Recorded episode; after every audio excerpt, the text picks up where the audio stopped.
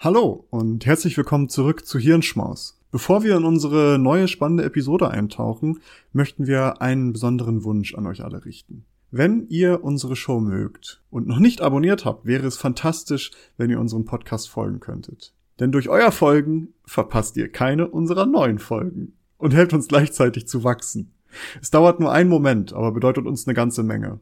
Noch schöner wäre es natürlich, wenn ihr auch noch eine Bewertung dalassen würdet. Vielen lieben Dank im Voraus für eure Unterstützung und dafür, dass ihr Teil unserer wachsenden Community seid. Jetzt aber rein in die Episode. Wir hoffen, dass sie euch gefällt. Maurice, ähm, heute gibt's wieder einen kleinen Lunchbreak, eine kleine Folge zum, zu einem, ja, erstmal vielleicht nicht ganz so offensichtlichen Thema. Zumindest war es für mich ein, ein Thema, was, was ich überhaupt nicht mitbekommen habe und äh, wo ich auch festgestellt habe, dass es nur eine kleine Gruppe von Menschen betrifft. Aber wir fangen mal ganz am Anfang an. Und zwar, ich weiß nicht, Maurice, schätz mal, um 1800, wie viele Kinder haben da das fünften, ihren fünften Geburtstag erlebt? Also 1800 auf dem Kopf. Also prozentual? Ja. So 60 Prozent, würde ich sagen. Ja, da bist du auf jeden Fall näher dran. 56,7 Prozent. Ja. Das heißt, 43,3 Prozent der Kinder sind vor ihrem fünften Lebensjahr gestorben. Um 1800. Also gar nicht so lange her. Ich finde, das ist extrem krass. Auch mhm. dann so, dass die Daten sind natürlich jetzt nicht so 100 Prozent genau natürlich. Ne? Damals gab es halt noch nicht so eine persistente Aufzeichnung, aber man sieht, 1860 waren es noch 41,4 Prozent, also in den 60 Jahren haben sich da gerade mal ja, knapp 2 Prozent äh, mehr Kinder überlebt. Und dann sieht man so um 1900, da waren es dann schon 36 Prozent und ab dann Industrialisierung und so weiter, dann ging es erstmal bergab äh, mit der Kindessterblichkeit, also eine gute Sache. Um 1966 waren es nur noch 17,4 äh, 1, 2 Prozent und ab da haben wir jährliche Daten und wir sind jetzt, oder das heißt jetzt, also vor ein paar Jahren, 2017, bis dahin geht diese Grafik, sind wir bei 3,91 Prozent ähm, Sterblichkeit Krass. vor dem fünften Lebensjahr und dazu muss man auch sagen, das ist eine weltweite Datenerhebung, das heißt, je nachdem, wo man auf der Welt lebt, ist es mal höher, mal weniger. Also in Europa ist es, glaube ich, 0,6 gewesen. In Teilen von Afrika ist es etwas höher.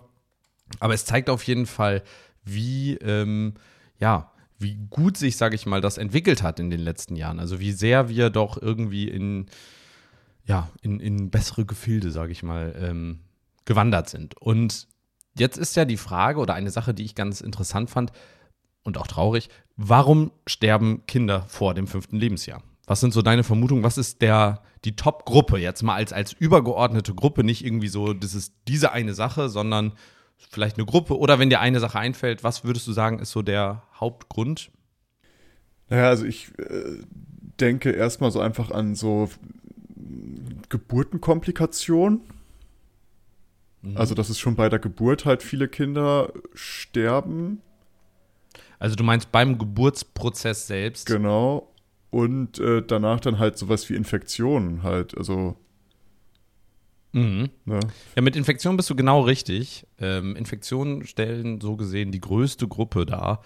Interessanter, oh, was heißt interessanterweise? Also eine sehr traurige Tatsache. 10% aller Kindstode ähm, im, im Jahr 2017 waren aufgrund von Durchfallerkrankungen. Hm.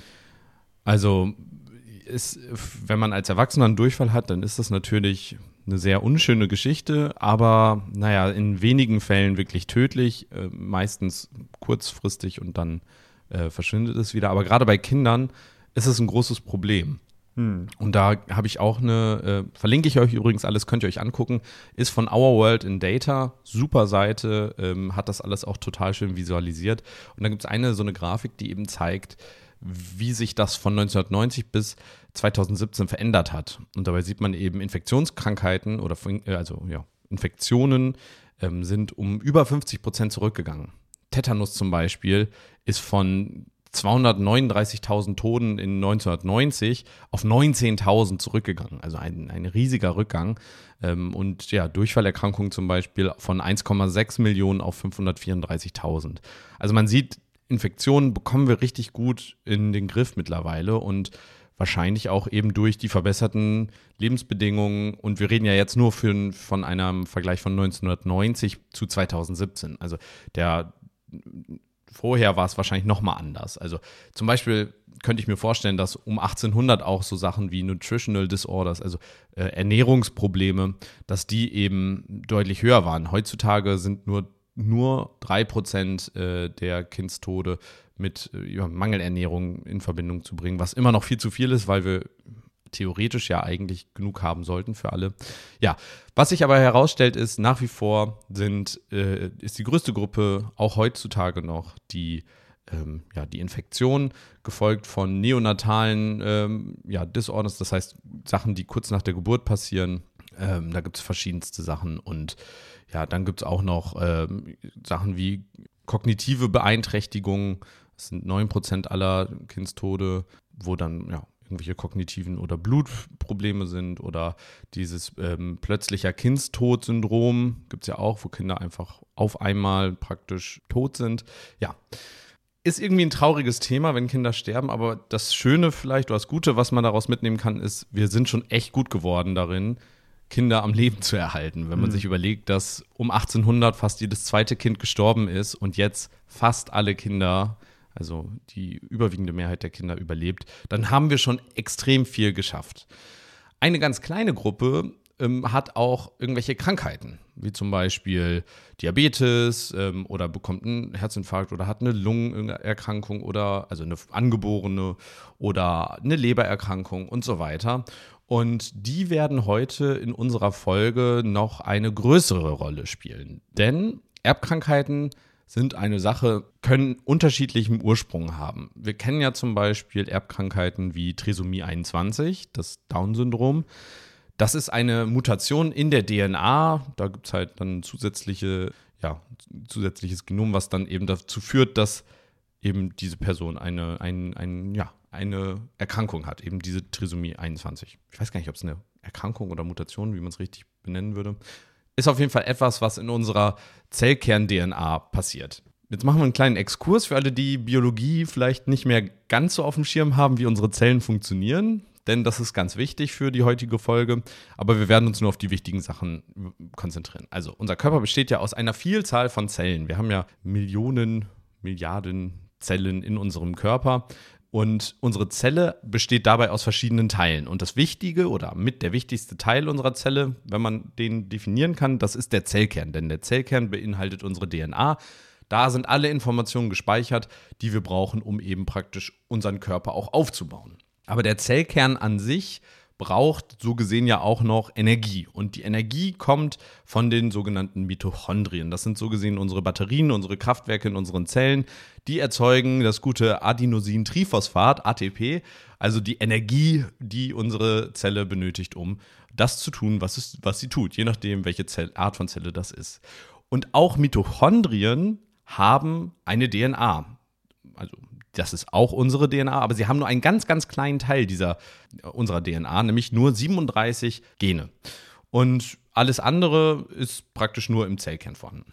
Und auch diese 37 äh, Gene können mutieren, theoretisch.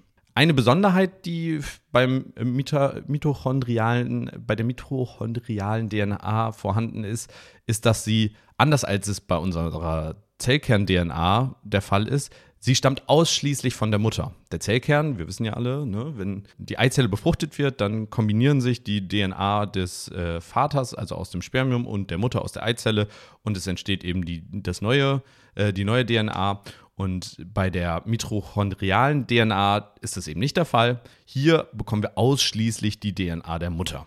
Und das wiederum ist nochmal besonders, denn in der Zelle unserer Mutter, also in einer Zelle, da sind bis zu 10.000 Kopien, also in jeder Zelle, 10.000 Kopien dieser mitochondrialen DNA. Und wenn wir uns überlegen, 10.000 Zellen, also 10.000 Kopien pro Zelle, das bedeutet, da gibt es eine Menge Möglichkeiten, dass Mutationen stattfinden. Und nur wenn nur so ein ganz kleiner Teil davon äh, mutiert, ist das auch in der Regel kein großes Problem. Aber es kann zu einem Problem werden, denn es gibt die sogenannte Flaschenhalsproblematik. Damit beschreibt man, dass von diesen 10.000 Kopien, die zur Verfügung stehen, nur ein ganz, ganz kleiner Teil ausgewählt wird. Und diese wird dann praktisch in die neue Zelle, aus der das neue Kind wachsen wird, überführt. So, sagen wir mal, ein Prozent der ähm, Mitochondrien-DNA in der Mutterzelle sind mutiert und haben eine negative Mutation. Warum die negativ sein kann, kommen wir gleich zu. Und von diesem 1% werden jetzt zufällig, oder von dieser Menge wird jetzt zufällig zweimal eine mutierte Version und eine gesunde ausgewählt. Auch wenn die Mutter eigentlich kaum Probleme mit ihrer mitochondrialen DNA hat, weil die, die, das Verhältnis von gesunder und ursprünglicher DNA zu mutierter DNA total gering ist, kann es aber dazu führen, dass eben bei dieser Auswahl eine große Menge von mutierter und damit auch gefährlicher DNA an das Kind weitergegeben wird. Und diese DNA vermehrt sich dann im, im Wachstumsprozess ähm, der Zelle immer weiter und am Ende besteht die, diese 10.000 Kopien des Kindes nicht mehr nur aus 1% äh, mutierter DNA, sondern unter Umständen aus 90% ähm, mutierter DNA. Und das kann ganz, ganz große Folgen für das Kind haben. Denn es gibt einige Krankheiten, die in Verbindung mit dieser mitochondrialen DNA in Verbindung stehen. Das kann zum Beispiel Diabetes Typ 2 sein, das können Lebererkrankungen, aber auch Hirnerkrankungen sein, nämlich wenn wir uns überlegen, was macht die, äh, das Mitochondrium in, unserem, in unserer Zelle? Es ist praktisch der Kraftstoffgeber, die Energiequelle. Und alle Zellen, die besonders viel Energie konsumieren, Gehirn, Leber, all diese Zellen ja, sind sehr anfällig dafür, wenn eben praktisch diese Mitochondrien nicht mehr vollständig funktionieren. Das heißt, Kinder können diese Krankheiten deutlich häufiger bekommen. Und das Problem ist, wenn diese ähm, Mitochondrien wirklich stark mutiert sind und besonders negativ mutiert sind, dann kann es eben dazu führen, dass Kinder eben deutlich früher sterben. Es gibt auch einige Krankheiten, die damit in Verbindung stehen, ganz direkt, die eben dazu führen, dass Kinder häufig schon relativ früh nach der Geburt sterben. Ich habe mal geguckt, die werden jetzt nicht explizit in dieser Liste aufgeführt, aber ähm, es ist auf jeden Fall eine sehr, sehr, sehr geringe Menge ähm, an, an Menschen, die davon, ich glaube, eine von 5000 äh, Müttern hat diese Mutationen, die wirklich so gefährlich sind und ähm, dementsprechend. Man kann auch Glück haben. Wie gesagt, selbst wenn die Mutter eine hohe Menge an, an Mutationen in ihren 10.000 Kopien hat, kann natürlich die Auswahl glücklich sein und das Kind bekommt dreimal einen gesundes, äh, gesunden DNA-Strang ist dementsprechend trotzdem gesund. Nur die Wahrscheinlichkeit ist halt geringer. So, wir wissen jetzt also, Mutationen in den Mitochondrien sind, in der Mitochondrien-DNA ist etwas, was ganz normal passiert, auch bei uns Menschen über unseren Lebensverlauf hinweg. Es kann aber bei hoher äh, Mutationsdichte und bei einer hohen Menge an, an, Mutationen eben zu großen Risiken für eben Nachkommen führen und dabei spielt nur die DNA der Mutter eine Rolle. Jetzt könnte man natürlich sagen, okay, das ist the way of life, aber vielleicht kann man das ja auch noch irgendwie beeinflussen. Und als ich das erste Mal von diesem äh, Verfahren gelesen habe oder von der News, die dieses Verfahren nach sich zog, äh, dachte ich als erstes an, oh Gott, jetzt geht's los mit den Designer-Babys. Und so ein bisschen ist es tatsächlich auch so. Und zwar, Maurice, wie viele Menschen brauchen wir, um ein neues Baby zu erzeugen? Theoretisch zwei. Theoretisch zwei. Aber was würdest du sagen, wenn ich dir sage, es geht auch zu dritt?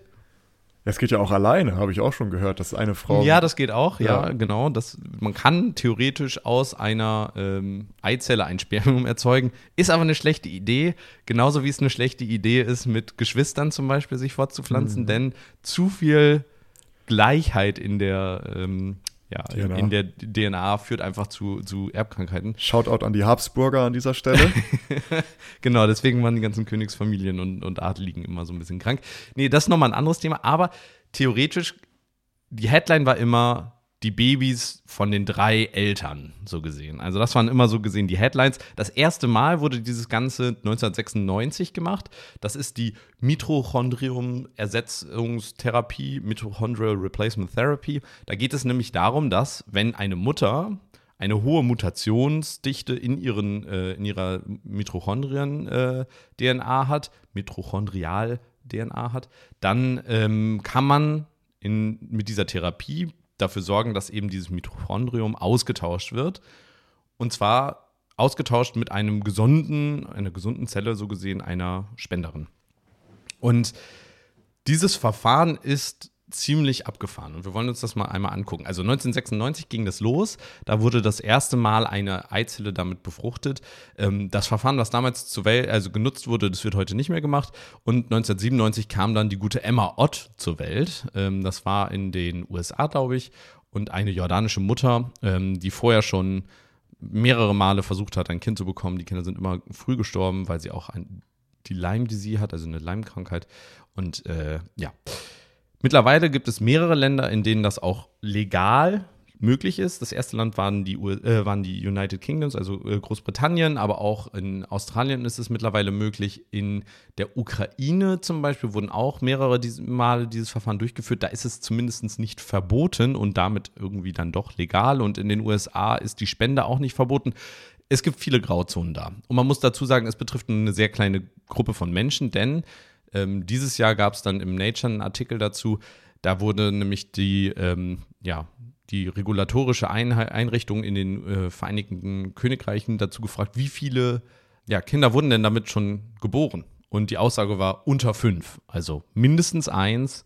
Aber ob es jetzt eins oder fünf ist, weiß man nicht. Und das in einer Zeitspanne von acht Jahren. Also es ist eine relativ geringe Menge an Menschen. Denn es gibt so ein paar Vorbedingungen, die erfüllt sein müssen. Das heißt, die Mutter muss eine besonders hohe Mutationsdichte haben. Und ähm, dann gibt es noch eine Untersuchung praktisch des, des, äh, der, Ei, der befruchteten Eizelle, ob das auch wirklich dann passt und so weiter und so weiter. Also da gibt es eine ganz lange Liste an, an Vorbedingungen. Denn es gibt auch ethische Bedenken dazu, da kommen wir gleich nochmal zu. Ich möchte jetzt noch einmal kurz erklären, wie funktioniert das denn jetzt im Detail, weil das ist eigentlich so ein brillant simples Verfahren, als ich das gelesen habe, was ich einfach faszinierend finde. Also heutzutage, es gibt drei Verfahren, eins ist relativ neu, werde ich jetzt nicht ähm, genauer darauf eingehen. Das ist äh, noch, konnte noch nicht so wirklich wieder, äh, wiederholt werden, deswegen lassen wir das mal weg. Aber es gibt zwei Verfahren, die relativ ähm, ja, gut funktionieren, die auch äh, jetzt so angewandt werden. Und das eine ist die Methanol Spindle Transfer und das andere ist Pro-Nuclear Transfer. So. Schwierige Begriffe.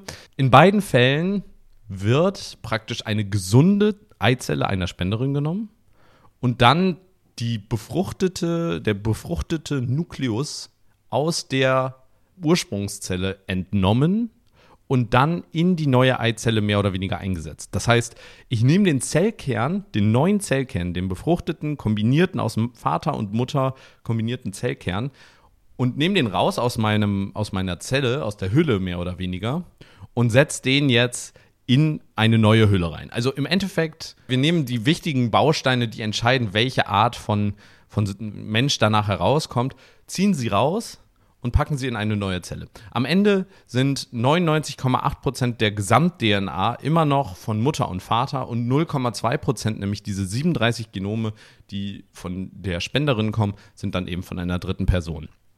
Und damit ist die Wahrscheinlichkeit, dass diese äh, mutierte äh, Mitochondrial-DNA auch in dem Kind vorhanden ist, deutlich geringer. Es ist nicht komplett sicher, dass sie nicht bei diesem Prozess auch Teile davon mitnehmen, aber die Wahrscheinlichkeit ist deutlich geringer. Und es gibt auch eben, ja, da gibt es ganz viele verschiedene, muss man dazu sagen, äh, Ergebnisse. Also dadurch, dass diese Sample Size, diese Anwendungsfallmenge so gering ist, kann man keine grundlegenden Sa Sachen jetzt dazu sagen, ob es wirklich super gut funktioniert oder nicht. Fest steht, diese Frau zum Beispiel, Frau Ott, konnte ein Kind bekommen, was nicht sofort gestorben ist, was davor die Male immer fehlgeschlagen ist. Es gibt aber auch äh, ja, Ergebnisse in den USA, wo eben 17 Kinder, glaube ich, beobachtet wurden. Und teilweise hatten sie Autismus, teilweise hatten sie ähm, ja auch andere Erkrankungen. Also es gab da auch negative Fallbeispiele. Ja, zum Schluss müssen wir auch, glaube ich, ganz klar über die ethischen Verflechtungen, die damit irgendwie einhergehen, sprechen. Denn ganz offensichtlich, also im allerersten Moment dachte ich, so Gattaca-Style, dieser Film, in dem es nur noch Designer-Babys eigentlich gibt, da wird wirklich komplett alles nicht künstlich zusammengesetzt, sondern ich suche mir die guten Teile der Gene von drei Menschen und führe die zusammen.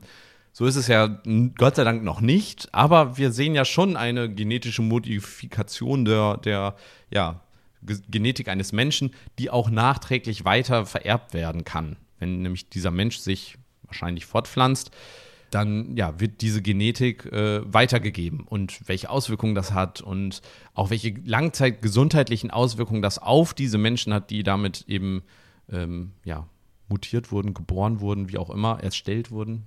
Das klingt sehr böse. Aber ähm, ja, das weiß man halt alles natürlich noch nicht. Es ist eine sehr junge Forschung, die auch sehr langsam ist, weil sehr selten angewandt.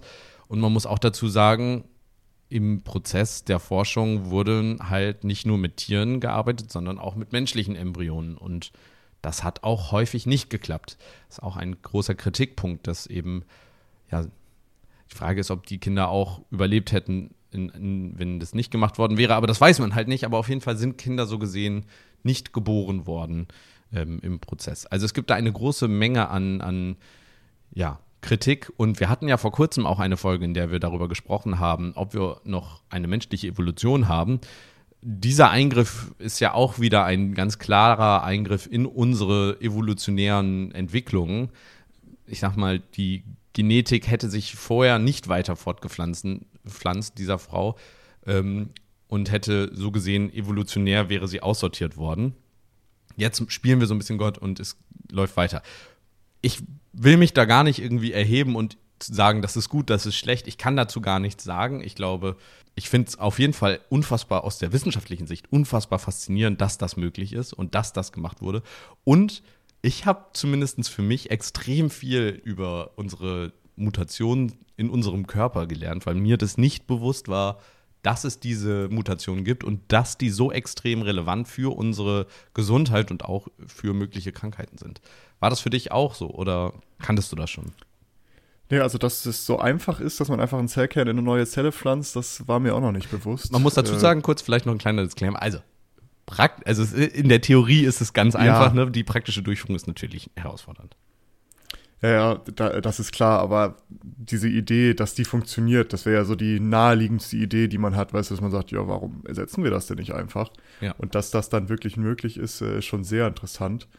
Ähm, und es kommt ja immer mehr mit dieser Gentechnik. Also ich meine, es gibt ja jetzt diese diese neue Forschung, wo man mit Mäusen dann auch äh, wieder aus, äh, schlag mich tot, irgendwo in Japan wird dann wieder so ein Embryo gezüchtet aus nur einer Zelle und äh, keine Ahnung. Also es, es, äh, es geht ja absolut crazy Kram so in diese Richtung und Gentechnik ist ja auch äh, eine große Frage, wie man das rechtlich regulieren soll. Ähm, und ob man das in Zukunft auch weiterhin regulieren sollte und wie das ethisch zu handhaben ist. Und diese Frage, ja, darauf gibt es keine gute Antwort. Man kann nur gute Filme dazu empfehlen, so Gattaca oder auch Bücher. Ähm, Brave New World, wie heißt es denn auf Deutsch? Äh, Schöne neue Welt von Aldous Huxley, da ist es ja auch so, dass halt bestimmte Klassen an Menschen bewusst gezüchtet werden und das gar nicht mehr durch natürliche Fortpflanzung passiert, sondern irgendwo in einem Reagenzglas, sage ich mal. Ähm, ja, spannend, spannend. Spannende Sachen. Also ich habe mich noch nicht so damit beschäftigt. Darum auch für mich sehr interessant heute.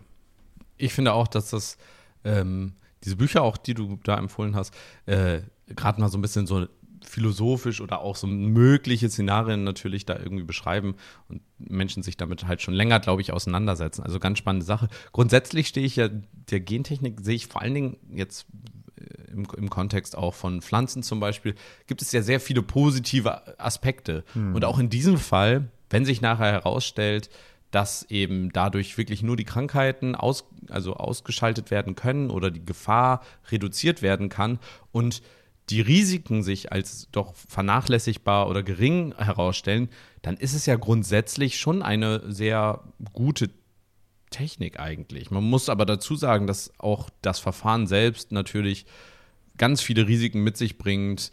Diese pränatalen äh, DNA-Bestimmungen sind natürlich auch immer risikoreich für die Embryonen. Ähm, diese In vitro, also diese ähm, Petrischalenkinder, wie man sie, glaube ich, mal böse genannt hat. Ähm, hm. Ja, das, auch das funktioniert nicht immer und so weiter und so weiter und so weiter. Also, ne, man muss dazu sagen, das ist auch alles jetzt nicht perfekt, aber grundsätzlich spannend. Wir lernen auf jeden Fall extrem viel, finde ich, über den Menschen, wie wir funktionieren durch solche Forschung auch. Und ja, ich bin mal gespannt, wie sich das weiterentwickelt. Bisher sieht es so aus, als ob die meisten der Kinder erstmal relativ gut leben. Man muss aber auch dazu sagen, 1996, die sind etwas jünger als wir.